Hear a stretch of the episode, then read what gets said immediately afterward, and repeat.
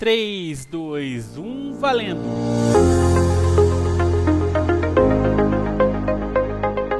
E aí pessoal, tudo bem? Eu sou o David e você está ouvindo o Pode Contar, o podcast da Exatamente Educação.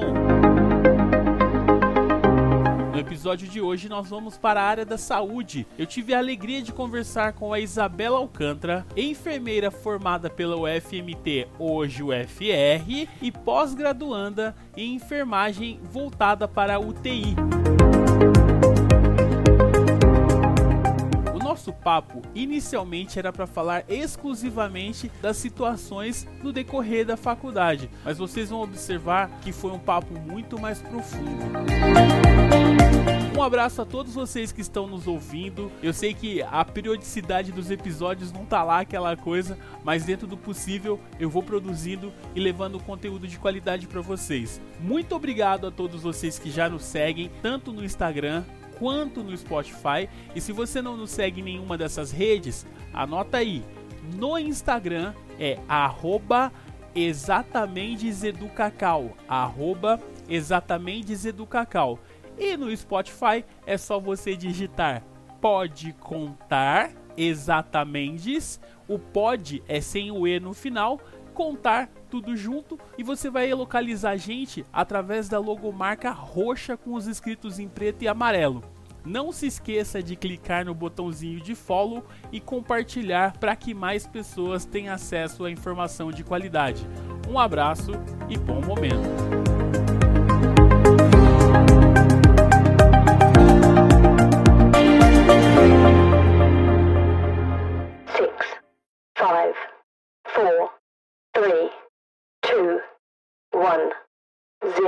Talvez seja bom partir do final, afinal. É um ano todo só de sexta-feira 13. Seja bem-vinda, Isabela. Obrigada pelo convite. Meu nome é Isabela, eu tenho 24 anos, sou enfermeira, eu sou recém-formada, na verdade, pela Universidade Federal de Mato Grosso, que o meu campus, ele se emancipou, né? O, o campus de Rondonópolis agora, ele é conhecido como Universidade Federal de Rondonópolis. E estou fazendo pós-graduação em UTI também, que é uma área de um grande interesse meu. Eu sou natural de Americana, São Paulo, viajei bastante para estudar. Então, a minha família, na verdade, era de Rondonópolis e todo mundo veio para São Paulo. Ficou somente alguns familiares de segundo grau na cidade de Rondonópolis, que foi onde eu decidi prestar o vestibular. Ah, entendi. Bacana, bacana. Eu, quando eu estudei na, na UFMT, eu entrei em 2011. Eu lembro que quando eu fiz a matrícula, eu fui de ônibus. E aí eu olhei no bilhete, né? Tava falando que ia sair às 10 horas e que ia chegar às 23 horas do dia seguinte. Eu, na minha ingenuidade, achei que ia ser às, às 23 horas do mesmo dia. Quando chegou em São Carlos, era 6 horas da tarde, se não me falha a memória. Eu já comecei a me empolgar. Falei, ah, já tá chegando, que beleza. quando cruzou a fronteira de São Paulo com o Mato Grosso do Sul, já era 8 horas da noite. A gente chegou numa cidadezinha chamada Aparecida do Taboado. Sim. Nessa cidade, teve um problema com o freio do ônibus. E aí o ônibus teve que ficar parado um tempão num posto. Quando deu 11 horas, a gente ainda tava parado. E eu falei, ah, já era pra estar tá chegando. Mal sabia que faltava muito. Pois é. Quando eu cheguei no dia seguinte, falei, gente do céu, atrasou bastante só aquele pouquinho que tava, que tava no posto. Quando eu fui olhar na passagem de novo, tava lá, às 23 horas do dia seguinte, eu falei, meu Deus do céu. Tem muito chão ainda pela frente. Nossa, muita coisa. Como foi essa experiência de viajar para lá? Você disse que já tinha alguns parentes, então você possivelmente já conhecia ou você não conhecia Rondonópolis? Eu conhecia Rondonópolis, mas é, eu tinha visitado pela última vez quando eu era criança ainda, bem novinha, tinha uns 5 anos de idade. Inclusive, teve uma época da minha vida que minha mãe queria mudar para essa cidade de Rondonópolis, porque ela sentia muita falta de lá. E eu bati o pé que eu não queria, não queria por nada. E aí acabei, né, pela, pela vida e acabando estudando na mesma cidade que ela gostaria de morar.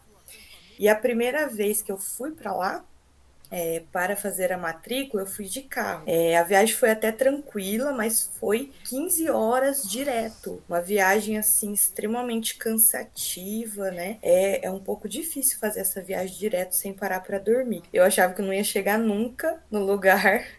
E é bem essa sensação que você falou. Parece que quanto mais perto fica, a viagem começa a ficar mais longa. As últimas horas são as piores para mim. Exatamente. Para quem tá ouvindo a gente, de Campinas a Rondonópolis, se não me falha a memória, é aproximadamente 1.400 quilômetros. Então, é, é, uma viagem bem longa, muito longa. Ninguém tá imune. Vamos lá, agora eu quero conversar um pouco com você sobre como surgiu essa questão da, da enfermagem na sua vida.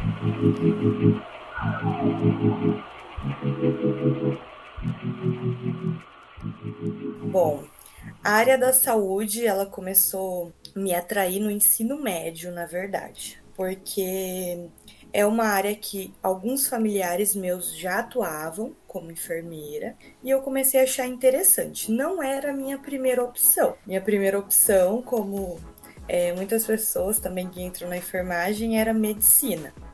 Só que eu me deparei no vestibular, assim, que era um vestibular muito difícil, é uma faculdade muito cara. Se você for pagar uma particular, você precisa ter uma condição financeira altíssima, é, coisa que eu não tinha ou você precisava fazer cursinho por algum tempo. E eu também não tinha essa disponibilidade. Então foi aí que eu comecei a pensar em outras possibilidades na mesma área de conhecimento, que é a saúde. Pensei em enfermagem, pensei em psicologia e acabei prestando o vestibular mesmo no Enem, né? No SISU para enfermagem, mas não era bem minha primeira opção. Só que acabei durante a graduação assim me apaixonando. Eu amo o que eu escolhi para fazer, né, como profissão. A, a profissão me escolheu, sabe? É clichê falar isso, mas eu me identifiquei muito. Porque um, um dos meus maiores sonhos, na verdade, inicialmente, era estudar numa universidade pública. Então eu sempre pensei assim: Independente do curso que eu fizer, se eu estiver numa universidade pública, eu já vou estar realizando um sonho. Sabe ontem eu conversei com um contemporâneo meu de faculdade. Ele começou a fazer contabilidade aí na, lá na UF também. Sim. Aí ele começou contabilidade, terminou e depois ele foi fazer educação física. E uma das falas dele que me marcou muito foi exatamente essa. Eu queria entrar numa universidade pública porque a minha família precisava ter alguém graduado. Eu precisava ser o primeiro da minha família a ser graduado independente do curso. E isso é uma coisa muito interessante você repetir parcialmente a fala dele, porque a gente vê essa questão da, da do horizonte da faculdade existir para você, né? Tem muita Sim. gente para quem o horizonte da faculdade é algo que não existe, não é nem que seja distante, é que não existe mesmo. Isso é até uma história assim, bem interessante da minha vida porque eu comecei a pensar nessa questão de faculdade na sétima série. Eu tinha um professor que foi alguém que me marcou muito. Eu falo que grande parte da minha trajetória, da minha jornada, também se deve a ele. Ele que abriu os meus olhos, sabe? para esse universo de universidade tudo. É, em uma das aulas dele, ele comentou com a turma que existia universidade pública, que nós poderíamos fazer vestibular, que, nós, que tinha universidade estadual, tinha universidade federal e que essas universidades você não pagava mensalidade, que era um ensino gratuito, de qualidade. Então aquilo brilhou os meus olhos. Uma, eu estudava em escola pública, estudei escola, a minha vida inteira em escola pública. Para mim sempre foi muito difícil visualizar fazer uma universidade particular, é, pagar e ainda ter que trabalhar, porque é um grande desafio, né? Você ter que trabalhar para pagar a, a, sua faculdade. A gente sabe que o salário mínimo de hoje muitas vezes é equivalente ao valor da mensalidade de uma universidade particular. Então, isso confundia já muito a minha cabeça. E quando ele me falou isso, eu falei assim: é isso. Minha família não tem condições de pagar uma faculdade para mim. É, eu vou entrar numa faculdade pública e era, foi a solução que eu encontrei naquele momento. E aí ele falou que seria interessante, já que eu tinha esse sonho, de passar na, nas escolas técnicas, que são ETEC, tem Cotil, Cotuca, que tem aqui na minha região, que são escolas de um ensino público melhor e que também tem um ensino técnico integrado. É, estudei a sétima e oitava série para isso, né? Até prestei um, um vestibularzinho que na minha cidade tem uma uma instituição que chama Fundação Home. É um ensino integrado à escola pública. Então, de manhã eu estudava na escola normal, saía da escola meio-dia, pegava dois ônibus e ia para essa Fundação Home, que lá era um ensino diferente. É, nós tínhamos sociologia, fisio, é, filosofia, que eram matérias que ainda não tinha na escola normal, que são matérias de ensino médio, e que nós tínhamos uma metodologia mais ativa, que nós tínhamos que ir atrás do conhecimento em grupos. Então era bem interessante, porque desenvolveu todo esse meu lado de trabalho em equipe, de liderança, de formas de estudar, sabe? É, através da metodologia ativa, então foi bem interessante. E aí, para você entrar nessa Fundação Home, você precisava fazer um vestibularzinho. Fiz o vestibular, passei e era, estudei na sétima e na oitava série. Então, chegou a hora de fazer esse outro vestibular para as escolas técnicas, ETEC, Cotil, Cotuca, que na minha cabeça me dariam mais chances de entrar na tão sonhada universidade pública. Não passei nenhuma. Eu fiquei tão nervosa na hora dos vestibulares que eu não passei nenhuma. E aí aquilo já foi um balde de água, de água fria, né? Eu falei, nossa, se eu não passei na escola técnica, imagina na universidade, né? Tenho chance pessoal das ETECs que vão passar nas universidades públicas. E aí estudei o meu primeiro ano na escola pública normal e depois eu descobri que aqui na minha cidade tinha começado um novo modelo de ensino médio, que era o ensino médio integral. Era, ela era uma escola pública também, mas era um novo modelo de ensino que nós tínhamos eletivas, que os professores davam matérias optativas, clubes juvenis, que eram os próprios alunos que ministravam. E eu fiquei perturbando a minha mãe que eu queria estudar nessa escola. É outra oportunidade para eu aprender mais, né? Até que no segundo ano minha mãe me transferiu para essa escola.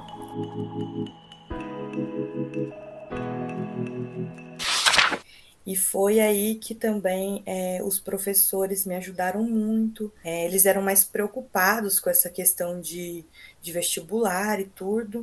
E, obviamente, eu entrei na letiva de vestibular nos dois, nos dois semestres que eu fiquei lá. E aí, os professores resolviam questões conosco, é, nos falavam de como era o processo de seleção do SISU, do ProUni. E aí eu comecei a ter mais contato com de como eram essas provas, o que, que eu tinha que fazer para estudar para essas provas. Ficava no intervalo resolvendo questões com os meus professores, eles foram bem bacanas comigo, sabe? Aí no terceiro ano prestei o Enem, passei na primeira chamada.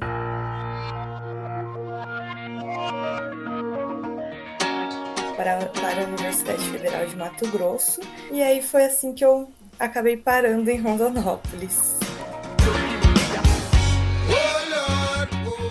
Como foi assim para você a questão de ter que pensar assim, ó, neste momento não vai dar medicina. Eu vou ter que ir para enfermagem. Porque normalmente isso chega muito de uma forma muito dolorosa. A gente presta o vestibular uhum. e ah, fiquei triste. Como foi para você? Então, é, foi um processo de aceitação, assim, sabe? E como eu disse, também um balde de água fria. Porque eu, quando eu vi a minha nota do Enem, eu falei assim, eu tirei 640 na época. É, eu e para nota de corte menor para medicina, acho que é 750 na época. E aí eu falei para mim mesma, Isabela, você tem duas opções. Ou você faz cursinho, e aí fica dois, três anos. Só que para fazer cursinho você vai ter que trabalhar para pagar o seu cursinho. Ou você tenta outro curso. Então, para mim, foi mais uma questão é, racional mesmo, assim, de escolha, que eu decidi mesmo é, não continuar com esse sonho da medicina. Que hoje eu falo que não era nem tanto um sonho, era mais uma. É, a medicina é uma profissão muito valorizada no nosso país, hipervalorizada, né? É algo endeusado, assim, quando você faz medicina nossa, você se torna uma pessoa mais inteligente do mundo só por cursar. E hoje eu enxergo isso como muito errado, porque tantas outras profissões também têm o seu valor, né? Então eu acho que eu queria fazer medicina na época mais por isso. Então, é, não era bem um sonho, era mais um, uma influência mesmo, eu digo, do nosso próprio cenário, que coloca profissões como medicina, engenharia, direito como as do topo, assim, digamos. Então, depois que eu comecei a cursar enfermagem, isso foi é, sendo mais fácil para mim, essa aceitação, sabe? Gostei muito de enfermagem, então eu não fiquei tão arrependida de ter tomado essa decisão lá atrás. E aí você foi para Rondonópolis, fez a matrícula, começou o curso. Só que entre matrícula e começar o curso tem um tempinho. Então, eu fiz a matrícula em janeiro e minhas aulas iam começar somente em junho, ah, porque a universidade estava nesse processo de atraso por conta das greves. Então, eu voltei e aí eu falei assim: olha, não tenho um real para ir para essa faculdade, pagar aluguel, tudo. Eu já tinha pesquisado que tinha auxílios, né, moradia, tudo. Só que esses auxílios demoravam um pouco para sair. Então, eu falei, eu preciso fazer alguma coisa. Eu fui trabalhar nesse meio tempo para juntar uma grana mesmo, para conseguir me manter lá com aluguel, contas, né, alimentação, durante esse período até sair o, o resultado do processo da bolsa. Até uma, uma coisa interessante da minha matrícula que eu esqueci de comentar no dia da, da minha matrícula, que minha mãe foi comigo, e precisava levar um monte de documentos. E eu separei tudo sozinha. Minha mãe não, nem conferiu, precisava estar em Rondonópolis, então minha mãe estava cuidando da viagem, eu estava cuidando da minha documentação. Minha mãe não conferiu, Chegando lá, eu fui uma das primeiras, assim, só que todo mundo que saía da sala saía chorando porque esqueceu algum documento em casa e não ia dar tempo de mandar. E aí minha mãe começou a ficar desesperada. Ela olhava para mim e falou: Isabela do céu, eu não conferi essa documentação. O que, que a gente vai fazer? Entrei na sala sozinha. Eu era menor de idade ainda, tinha 17 anos. E saí de lá, fui a primeira que saiu de lá feliz, porque deu tudo certo, todos os documentos estavam certos. Aí até foi uma, uma história bem engraçada, que minha mãe falou que deu até taquicardia nela. Ela ficou super preocupada. Mas aí foi assim o meu processo de até o, o, o período até começar mesmo as aulas. Então vim, trabalhei depois da minha matrícula, juntei um dinheirinho e fui. Na cara e na coragem. Pra quem tem fé, a vida nunca tem fim. Não tem Eu fui para Rondonópolis, eu já estava com 30 anos. Então hum. eu já hum. tinha casa, já tinha um apartamento aqui. Sim. Eu meti o pé literalmente. Eu falei, cara, tentei fazer a faculdade várias vezes, não consegui por N motivos. Agora eu vou fazer a loucura da vida. O que, que eu fiz? Eu aluguei o apartamento, vendi todos os móveis, eu já tinha prestado no Enem, eu tinha passado em Cuiabá. Sim. Eu escolhi Rondonópolis. Rondonópolis são 24 horas de viagem. Pelo menos quando eu estava, não tinha um aeroporto de fácil acesso. E quando eu cheguei lá, no dia da matrícula, eu tive que fazer tudo, porque eu tinha só o dinheiro da ida, dois dias de hospedagem e o dinheiro da volta. Então eu tinha que fazer a matrícula, procurar um lugar para morar, já deixar esse lugar pago. Então quando eu fui fazer a matrícula também, no, no dia, no momento que eu estava lá na secretaria, eu também fiquei super preocupado de, de esquecer documento, porque, gente. é tipo a viagem da vida, né, naquele Sim. momento. Mas aí deu tudo certo. A minha grande questão, onde gastei mais tempo, foi para achar um lugar para morar. Ó, só um adendo que agora Rondonópolis tem um aeroporto. É, é de difícil acesso ainda, mas tem voo direto para Campinas. Agora nós, é, eu peguei voo recentemente, paguei super barato, 200 reais. Que é metade da, da passagem de ônibus, e uma hora e meia eu estava pousando em Campinas. Em questão da moradia, como faltava ainda muitos meses aí para o início das aulas de fato, é, no momento da matrícula eu não fui atrás. É, só dei uma passada no bairro ali, que é o Jardim Atlântico, próximo à universidade, para ver como eram as casas e tudo. E em maio, mais ou menos, o meu pai foi de ônibus sozinho para decidir a questão da minha moradia, alugar uma kitnet para mim. Então foi ele que fez todo esse trâmite. Ele estava de férias, viu a kitnet, quanto tempo ficava da universidade. É, já até combinamos com uma menina que ela era daqui de Santa Bárbara também. Então nós fomos juntas e moramos um tempo como colegas de quarto. Então passou todo esse processo, fez a matrícula, conheceu a cidade, não esqueceu o documento. Como foi o seu começo no curso? Olha, foi bem, bem legal, assim, sabe? Tem toda aquela a semana do calouro, né? Conhece os professores, é aquela empolgação. E aí o meu primeiro ano de curso, ele é mais teórico. É o único ano que nós não temos estágio. Então nós temos as matérias base, né? Para mim foi um pouco desafiador porque eu estudei em escola pública e nós sabemos que o ensino não é lá essas coisas, né? Então, é, as pessoas que tinham feito cursinho, elas tinham uma noção melhor de citologia, de fisiologia, porque pelo menos a base delas foi de mais qualidade. Então esse foi um desafio também quando eu entrei, que eu percebia que eu tinha que estudar um pouquinho mais para entender coisas básicas que os professores geralmente passavam assim, ah, isso vocês já sabem. Só que eu não sabia naquele momento, sabe? Eu não tinha tido contato com esse conteúdo no ensino médio. Então, além de estudar a matéria da faculdade, eu ainda tinha que estudar a base para entender aquele conteúdo em outras questões, assim, fiz muitos amigos no primeiro ano de faculdade, saí bastante, que tinha bastante evento da faculdade. Então, foi um ano desafiador e muito divertido também. Você comentou sobre algo muito relevante, que é a questão da programação, dos eventos que tem na faculdade. Eu não sei qual a sua visão, tá? E eu tive alguns problemas com isso. Ao mesmo tempo que foi bom, foi ruim. Por quê? Eu tenho uma segunda atividade que é ser DJ, então comecei nesses eventos da faculdade para curtir mesmo, para dar uma desestressada, que eu fazia engenharia. Então, para dar uma desestressada, eu ia nos eventos. Desses eventos surgiram oportunidades oportunidades de trabalhar como DJ, eu fiquei até bem conhecido. Só que os eventos passaram a ser o foco da minha estadia aí. Eu não consegui focar tanto na faculdade, porque aí eu começava a sair tarde, dormir tarde, acordar tarde, não conseguia estudar direito, e isso me leva para a seguinte situação: como foi a questão da disciplina com o estudo para você? Por quê? Você estar longe de casa tem vários aspectos positivos, te proporciona independência, mas essa independência também ela requer que você tenha disciplina. Como foi para você lidar com essa coisa?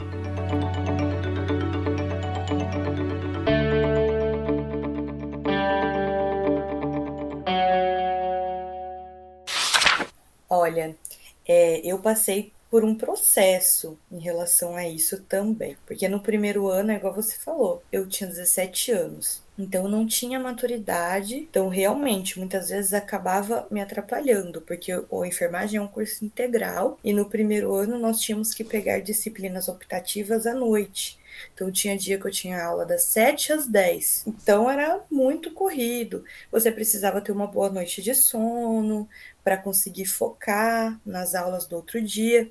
Então, sair, né, participar desses eventos, realmente, como eu participei muito no primeiro ano, me atrapalhou um pouco, sim. É, foi algo até que é, me levou a começar a ter algumas crises de ansiedade. E aí pessoal, tudo bem? Desculpa interromper o episódio, mas eu preciso fazer um alerta. A partir desse momento, a Isabela vai falar sobre algo muito relevante para a vida de todos nós, principalmente para a vida de você que é universitário. Se você se identifica com alguma das questões que ela vai relatar, procure um especialista, procure o serviço de apoio ao estudante na sua universidade. Cuide da sua saúde mental. A sua cabeça não pode te afastar do seu sonho.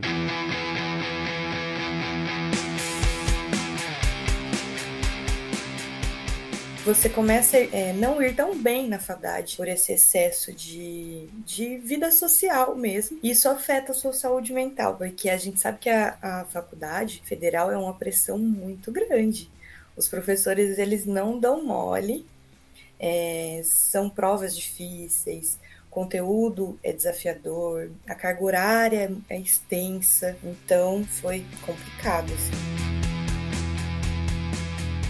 Mas no meio disso, também tem outra coisa que eu preciso mencionar, é que esse primeiro ano tão intenso me levou ao trancamento de curso. É, no segundo ano de faculdade eu precisei ficar um ano parada por conta dessas crises de ansiedade, tudo. Eu voltei para Santa Bárbara, fiquei um ano aqui e foi isso que também me fez ter mais maturidade, é, ir para a faculdade novamente com outra mentalidade, mais focada nos estudos. Então, é, como eu tive essa rotina aqui, quando eu morava aqui no ensino médio, eu não era de sair muito, eu a minha vida era mais só escola, morava com os meus pais. Então, quando eu fui para a universidade, que eu me deparei com liberdade total, uma rotina que eu poderia fazer o que eu quisesse, assim, não tem tanto aquele negócio assim de alguém é, mandando você, ai, vai para a escola hoje. Não, era você que decidia ou não ir para a aula. Como eu era muito nova, é, eu acho que o meu primeiro ano foi prejudicado por isso, sabe? É, eu até falo que às vezes você entrar na universidade um pouco mais tarde, você entra com mais maturidade. Não precisa ter tanto essa pressa que eu tive de ingressar é, imediatamente após o ensino médio. Então eu tranquei o curso no segundo ano, é, justamente por essa falta de maturidade, também por problemas de saúde mental. E quando eu voltei, eu renasci, sabe? Voltei uma aluna totalmente é, mais focada, uma aluna melhor. Eu tenho a vida acadêmica antes do trancamento do curso e após o trancamento do curso. Até quando eu fui para trancar o curso, eu tava no início, né? No, no, entrando no segundo ano de curso ainda. E eu conversei com uma professora minha que foi muito importante nesse momento. E ela disse para mim assim: Isabela, isso não é um sinal de fraqueza. Pelo contrário, é muita coragem você, digamos que, largar tudo para cuidar de si primeiro, se colocar em primeiro lugar. E ela falou assim: não empurra isso com a barriga se você não está conseguindo, porque vai chegar lá na frente, nos últimos anos de faculdade, você não vai conseguir mais. Você vai começar a entrar numa bola de neve e isso vai se acumulando. Você agora no começo, você ainda tem chance de, de melhorar, sabe? De se cuidar e voltar com uma outra cabeça. E foi exatamente isso que aconteceu foi que você percebeu que você precisaria desse tempo para você? Olha, quando eu já não conseguia mais ficar sozinha, sabe? Eu morava com essa amiga, né, até o momento, e eu percebi que quando eu estava sozinha em casa, minhas crises de ansiedade aumentavam. Eu não conseguia mais estudar como eu estudava no primeiro semestre, por exemplo. Não tinha mais concentração porque a, a minha saúde mental estava tão afetada que o resto do mundo parece que eu não conseguia mais estar ali presente, sabe, para os meus compromissos. Então eu tive um grupo de amigos que eles foram anjos na minha vida nesse momento porque eles se revezavam para dormir lá na minha casa. Então eu tinha um colchãozinho lá. E aí chegou um momento que eu falei assim: é, as pessoas estão tendo que mudar a vida delas. É, isso foi incrível da parte deles, sabe? Porque poderia ter. É, eu poderia ter piorado muito mais se eu não tivesse amigos de verdade naquele momento. Foi nesse momento que eu vi que estava todo mundo se mobilizando para que eu pudesse ficar bem porque sem alguém do meu lado ali, eu tinha crise de ansiedade, é, eu passava muito mal. Então foi nesse momento que eu não tinha mais condições de continuar. E aí eu lembro que teve um dia que eu liguei para minha mãe, eu tava com uma crise de ansiedade muito forte, e eu falei para ela, olha, eu não consigo mais. E aí ela falou, então é, arruma suas coisas, compra passagem de ônibus e vem embora.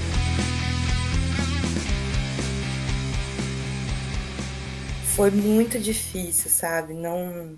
É, hoje eu falo assim, até me emociono. É, foi um processo muito doloroso, porque, como a gente comentou no início, a universidade pública sempre foi o meu sonho. Então eu estava dando um pause ali, é, que muitas pessoas falaram para mim assim: ah, você nem vai voltar. Isso é um adeus. Então, é, aquilo também estava me, mexe muito com você, né? E se eu der essa pausa e não conseguir mais voltar? E hoje eu falo para todos que estão aí ouvindo que é possível sim. Cuidem da saúde mental de vocês, né? Para não chegar nesse ponto. Façam acompanhamento psicológico, porque a universidade é um ponto da nossa vida que muda muita coisa. Muda a nossa rotina, muda a nossa mentalidade.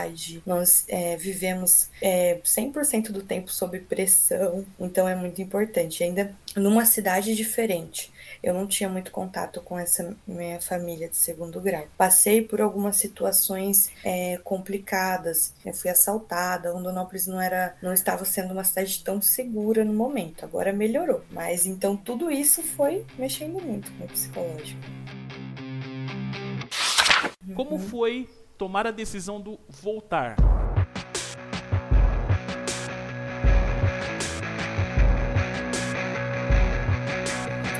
Então, é, foi bem complicado, porque eu saí de lá eu participava do PET, que é um programa de educação tutorial, que eu era bolsista. Eu tinha bolsas da universidade de moradia. Quando eu tranquei o curso, eu perdi tudo. Voltei para minha cidade, fiquei um ano e aí eu fui trabalhar também, juntar dinheiro para voltar, porque uhum. esse era o meu foco. Então, nesse período de um ano, eu fiz terapia e trabalhei, que eu sabia que de novo eu ia ter que correr atrás dos meus auxílios. Aí eu tô, quando eu tomei a decisão, assim, já eh, na verdade não foi nem um tomar decisão. Eu saí de Rondonópolis na minha cabeça que em um ano eu voltaria. Então eu tinha esse objetivo, sabe?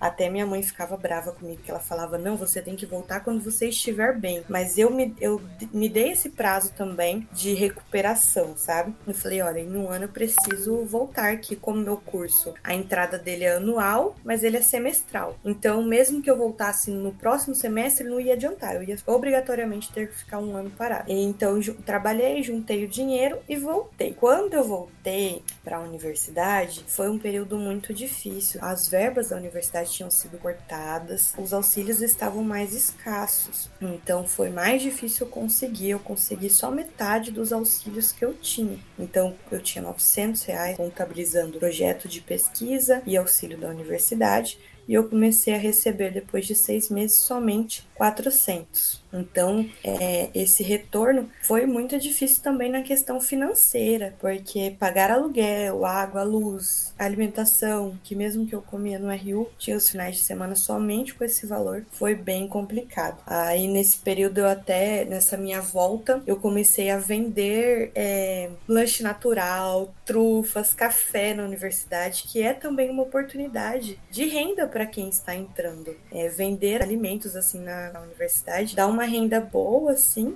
e é fácil de vender, porque todo mundo ali compra porque tá com fome. Geralmente é mais barato do que o, os alimentos da cantina. Então é uma boa oportunidade para quem tá ouvindo já pegar de dica. Mas foi assim o meu retorno, sabe?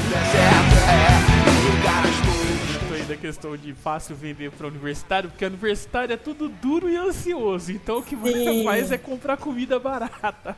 E doce. Pois é, doce. é, muito vendi, doce. Vendi né? muita trufa nesse período. Antes das provas, então, todo mundo comprava uma trufa. Como eu disse, é, do meu, eu tenho uma vida acadêmica antes do trancamento e depois. Agora vamos falar do depois. Eu me desenvolvi muito como aluna. Uma professora me deu uma oportunidade de entrar em outro projeto de pesquisa, no qual eu fiquei quatro anos, que foi essa finalização de curso. Eu me desenvolvi muito como aluna, publiquei artigos, participei de outros projetos, até em parceria com a Fiocruz. Nessa finalização do curso, tornei uma aluna mais dedicada, comecei comecei a tirar notas altas. Eu fiz quatro estágios que nós chamamos de estágio supervisionado. No último ano de enfermagem, ele é somente de estágio. Então, eu tirei nota máxima em todos os estágios do ano. E no TCC foi um período bem bacana, assim, eu cresci muito como profissional, sabe? E tudo isso eu acredito que se deve a esse período que eu cuidei de mim, também a dedicação de focar mais nos estudos. Tive vida social, sim. Nesse período conheci também uma pessoa, praticamente casei com ela, tudo, mas foquei bastante na minha formação. Então foi um final de, de graduação bem bonito, assim, eu digo.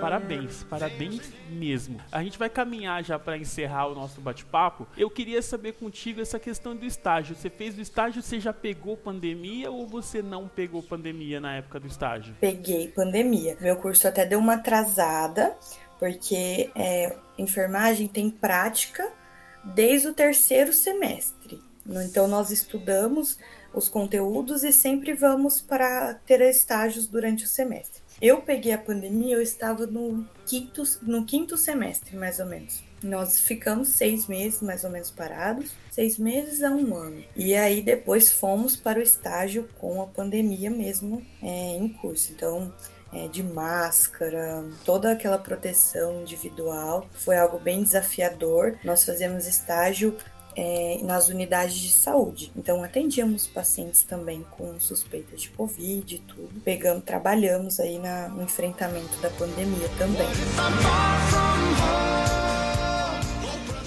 Como foi esse impacto para você? Olha, primeiramente, é, eu mudei a minha visão de SUS. Eu comecei a entender que o Sistema Único de Saúde é um sistema forte, sim. Ele tem suas fragilidades, mas ele é um dos melhores é, planos de saúde do mundo. Assim, nenhum país tem um sistema público gratuito de saúde como o nosso. Ele tem suas fragilidades, sim, mas ele é excelente, né? Nós temos especialidades e tudo. E na pandemia eu vi o quanto ele é importante para o nosso país. O SUS ele fortalece muito o nosso país, ele auxilia muito as questões de teste de Covid e vacinação, gente, que ela é ofertada primeiramente nas redes, nas unidades básicas de saúde, que foi o que nos livrou aí da pandemia. Então, a, a, minha, a minha expectativa ela foi superada em relação ao SUS, porque eu tinha essa visão que ah, o SUS é ruim, o SUS tem fila. E muitas vezes os profissionais do SUS são os mesmos da rede particular, porque tem muito isso de trabalhar em dois empregos. Então, às vezes, o enfermeiro que ele trabalha no hospital público, ele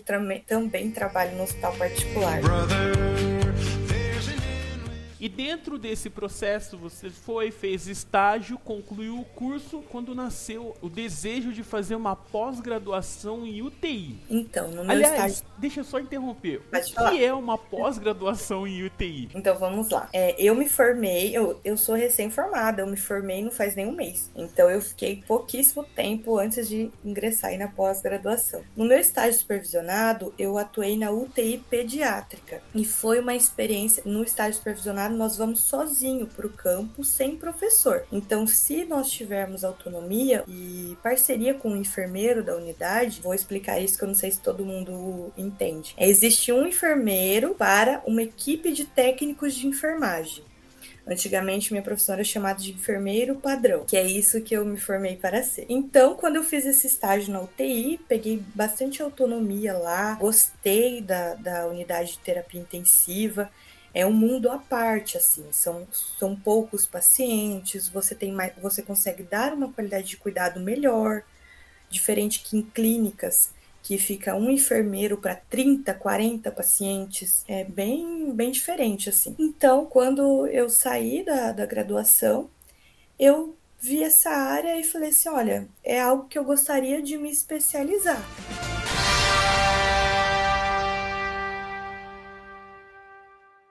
Você estuda cuidados intensivos dos pacientes, a fisiologia das doenças mais prevalentes na UTI, questão de ventilação mecânica, todos esses cuidados com o paciente que necessita de cuidados intensivos.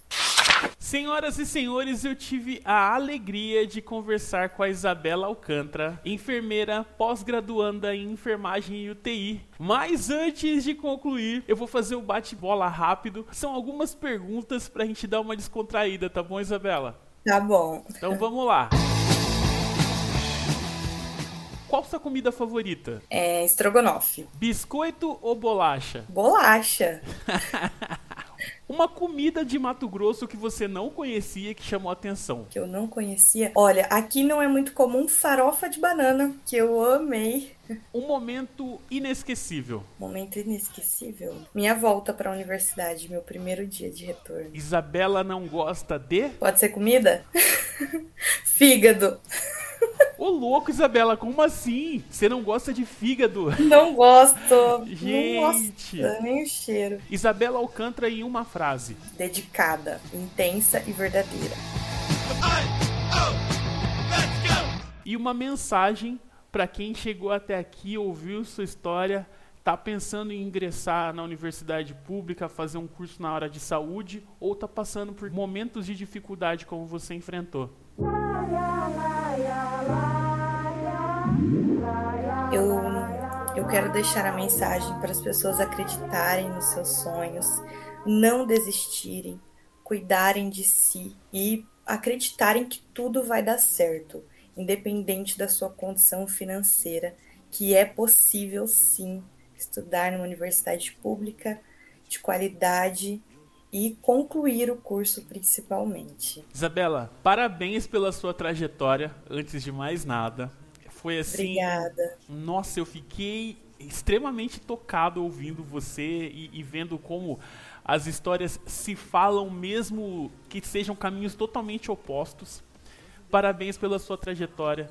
Eu desejo que você tenha muito sucesso por aí. E espero que um dia a gente se veja. Americana que é no final da estrada que passa do lado da minha casa. Sim. Então, muito obrigado. Parabéns pela trajetória mais uma vez e fica na paz, tá bom? Muito obrigada pela oportunidade. Adorei participar do seu podcast. Desejo também muito sucesso para você. É nóis. Tchau, tchau. Tchau, tchau. Tudo, tudo, tudo, tudo que nós tem é nós.